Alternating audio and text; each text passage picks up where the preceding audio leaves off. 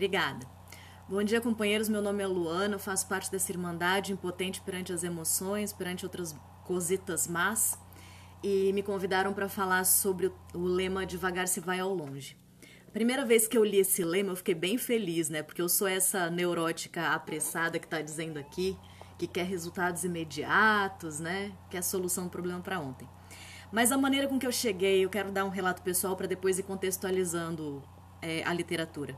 A maneira com que eu cheguei em é, Neuróticos Anônimos, e depois que eu fui evoluindo ao longo da, da programação, foi bem curiosa. Eu tive um presente de ter uma madrinha, né? Eu não fui atrás da madrinha, a madrinha veio atrás de mim, foi bem interessante. E o, a maneira que ela conduziu esse amadrinhamento, eu não, não tinha noção do que, que era amadrinhamento. Eu simplesmente perguntei, ela, ela me ofereceu amadrinhamento, eu falei, eu não faço ideia do que é isso, o que, que eu tenho que fazer? E ela, deixa comigo que eu te conduzo. Nesse deixa comigo que eu te conduzo, em um mês a gente tinha feito, a gente já tinha chegado no passo 4. A maneira de condução desse grupo, que ela faz parte, que eu também hoje faço, é, não foi por Neuróticos Anônimos, foi um grupo internacional, é, é um grupo que ele tem uma ideia de que a gente pode ir muito mais rápido nos passos do que ir por conta própria, ou o tempo que parece que os grupos internacionais têm visto que as pessoas estão demorando talvez muitos anos, né? Ela dizia assim, Luana, eu fiz em dois anos e meio porque tive dificuldade. Dá pra ir dois anos, desculpa, dois meses e meio. É, dá pra ir até em menos, dá pra ir em dois meses, eu vou tentar ir dois meses com você. E assim a gente foi e eu me entreguei, né? Me deixei, dei a mão e deixei ela conduzir. Um mês depois, feito o passo 1, 2, 3, feito o inventário no passo 4, tudo indo lindo, maravilhoso, eu ia fazer o passo 5 com ela, entre o 4 e o 5. Tinha só uns ajustes a fazer na, na, no meu formulário de, do inventário moral.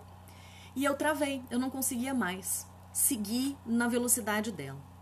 E querendo seguir, querendo muito. Então eu cheguei num ponto da minha, da minha jornada com ela que eu queria muito, ela me, ela me colocando uma certa pressão, não, vamos lá, vamos fazer o quinto passo, e eu travada porque eu tinha que dar uns ajustes no, no inventário moral. E eu simplesmente olhava para o meu inventário e eu não conseguia ir. E querendo ir, porque como boa agradadora compulsiva que sou, queria fazer a vontade da minha madrinha, né? E sabia que eu estava em boas mãos. Companheiros, nessa de não sei se vou se fico, quero ir, mas não consigo, quero ir, mas não consigo. Ali eu senti isso que aqui no lema está dizendo. O apressamento poderá resultar em tensões e frustrações, e isso é precisamente o que devemos evitar. Eu não evitei. Eu não evitei e, e também não acho que devo evitar, porque a própria literatura me diz que eu não tenho controle de nada, não é uma força humana que controla. Eu simplesmente me rendi. Foi bem doloroso, foi bem interessante, porque é, eu sentia não só a tensão e a frustração de não conseguir ir, querer fazer a vontade dela e não conseguir, como sentia dor física. Foi bem interessante aquele, aquele, aquele momento. Nessa de sentir essa dor emocional e física, eu vivenciei ali na prática o que o programa chama de rendição. Eu não tinha mais o que fazer. Quando eu jogava dama com a minha mãe, minha mãe quando estava jogando dama, a gente não sei se vocês já jogaram dama, tem uma hora que a gente não tem para onde sair. A gente não tem um, uma jogada que não tem. O outro faz, a gente não tem para onde sair, não tem pra onde se mexer. Minha mãe dizia que a gente ficava no porco, né? Companheiros, eu me vi no porco, assim. Eu queria fazer a vontade da minha madrinha, mas algo em mim não conseguia ir pra frente. Ali, naquela dor do último dia que ela me colocou, vamos pra frente, eu simplesmente, naquele dia, tentando escrever, tentando fazer os ajustes, eu vi que eu não dava conta e eu falei pro poder superior: Poder superior tá com você. Nem a vontade dela e nem a minha, a sua. E eu acho que ali eu vivia tal da rendição. Tipo, eu tirei o meu ego da jogada. E o que me chegou foi uma vontade muito grande de dar uma relaxada e uma parada. O que, que eu quero dizer com isso? Que essa tocada rápida da minha madrinha foi, foi, foi algo que não valeu? Não, longe disso. Até porque agora eu queria compartilhar, é, fazer um paralelo aqui com outras literaturas. E eu queria mostrar para vocês umas literaturas interessantes aqui. No livro vermelho tem a curva, a famosa curva da doença emocional. Para quem já estudou o capítulo 18 do livro vermelho, tem essa curva pontilhada aqui reta. Né? Deixa eu botar aqui mais alto, maior imagem. Essa curva pontilhadinha reta, ela é a curva da da hipotética se a gente conseguisse se recuperar imediatamente, o que não é possível. Mas veja que a curva do lado esquerdo, ela demora mais tempo para chegar no fundo do poço, demora. E a curva do lado direito dessa, dessa linha pontilhada, ela é mais rápida.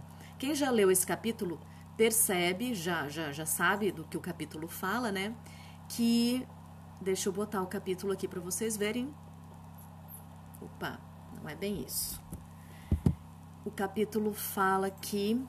Peraí, deixa eu diminuir aqui para poder ir lá. Aqui. Uh, qualquer pessoa doente, porém realmente desejosa de ser ajudada, poderá criar, pode criar ânimo e manter-se esperançosa, pois poderá recuperar-se em muito, muito menos tempo do que levou para ficar doente, que é o que a curva ali da aquele desenho da direita mostra, né? Que a curva de recuperação é mais rápida do que a curva do tempo que levou para a gente ficar doente. Um outro, uma outra literatura de Anne Barra que fala também do tempo é o livro Laranja, que está ali na importância da aceitação. Até botei aqui em vermelhinho. Ó.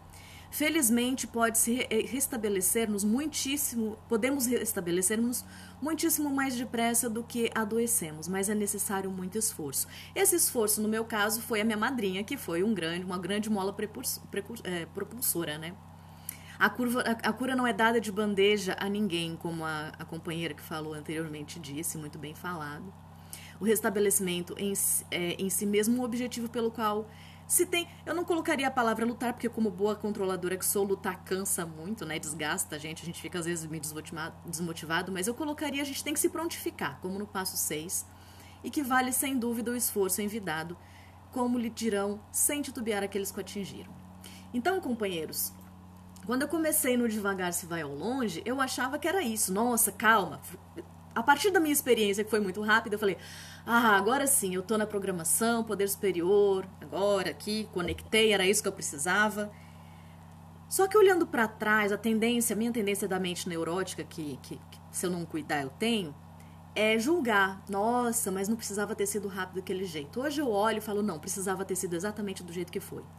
Foi o poder superior me colocando essa pessoa. Porque eu também tenho uma tendência de, procrastinar muito grande. Então, se eu deixar também muito leve, muito favorável para o meu lado, a tendência de procrastinação é grande. Aí então o que, que nós temos? Nós temos uma parte da literatura que fala devagar se vai ao longe e é isso mesmo. Né? Não é um programa para resolução imediata, é um programa para toda a vida. Nós temos outra parte da literatura que parece que contradiz isso, que diz não, a recuperação é bem mais rápida sim do que o tempo que levou para ficar doente. E aí, em geral, vem a pergunta, tá, Lona, e aí? Qual é? É rápido, é devagar? Qual que é? Ai, companheiros, o que me chegou nessa jornada foi: quem sabe é o poder superior. É rápido e devagar no momento do no, no, no tempo de relógio e quem sabe é esse poder. Em alguns momentos vai ser mais rápido, em alguns momentos vai ser mais devagar. Aquela curva que eu mostrei aqui, lá do capítulo 18 do livro vermelho, ela também mostra uma coisa curiosa entre esse rápido e devagar, né? Que são essas subidas e descidas e os platôs. Vale muito a pena dar uma lida lá no capítulo 18 do livro vermelho para é, dar uma complementada no devagar se vai ao longe. Então, é, quando eu leio isso, a tendência é eu ler com a minha mente neurótica controladora de achar que sou eu que estou fazendo a programação. Foi assim que eu cheguei, achando que era eu que fazia programação. A partir. Porque é essa impressão que às vezes realmente dá. A, a nossa linguagem é uma linguagem que foi formatada para o ego, né? Aqui tudo que eu estou falando, eu gostaria de falar isso de uma maneira diferente para contemplar a, as crenças do poder superior. Nas crenças do poder superior não tem, na, na, minha experiência, não tem o rápido devagar, o certo e errado. Essa polaridade é algo bem egóica, né? É rápido e devagar, né? E quem dá esse tom, quem dá essa velocidade, é o poder superior. É por isso que todos os dias a gente acorda, eu pelo menos faço isso, porque é a orientação lá do passo 11, acordo e pergunto para o poder superior: qual é a sua vontade para mim hoje? entrego, entrego. Se é mais devagar, se é mais rápido, é com ele. Era isso que eu queria deixar na sala hoje, minha experiência com o Devagar se vai ao longe. Eu agradeço a oportunidade de falar para vocês. Paz e serenidade, uma ótima quarta.